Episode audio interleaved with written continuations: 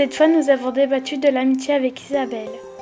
Isabelle nous a lu un extrait du Petit Prince d'Antoine de Saint-Exupéry. Le renard demande au Petit Prince de l'apprivoiser. Le petit prince, ne sachant ce que cela veut dire, celui-ci lui explique en faisant le lien avec amitié. Nous nous sommes donc demandé comment se faire des amis. Chacun a ses techniques, mais elles ne fonctionnent pas toujours. On rentre souvent en contact par la parole. Dans une relation d'amitié, il doit y avoir un lien, une complicité. Il est possible d'avoir des amis imaginaires. Monsieur nous a parlé de Kitty, l'ami imaginaire d'Anne Frank, ou des amis animaux. Nous nous demandons si l'intelligence artificielle peut être notre ami. La question de l'amitié vers une entité qui nous dépasse comme un dieu également posée. Nous sommes d'accord pour nous dire que des amis peuvent partager les mêmes centres d'intérêt, mais ce n'est pas obligatoire.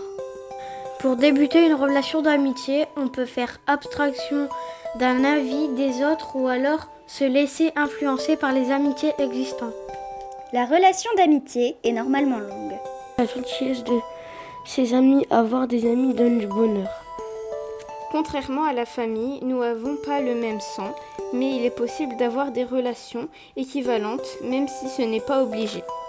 Peu de philosophes ont travaillé sur l'amitié. Michel de Montaigne, un parlementaire du VIe siècle, au sujet de la mort de son ami Étienne de la Boétie, répond à la question Pourquoi étiez-vous amis Par, Parce que c'était lui et parce que c'était moi. C'est comme deux briques de Lego qui forment le mur de l'amitié. L'enregistrement a été fait par Brian.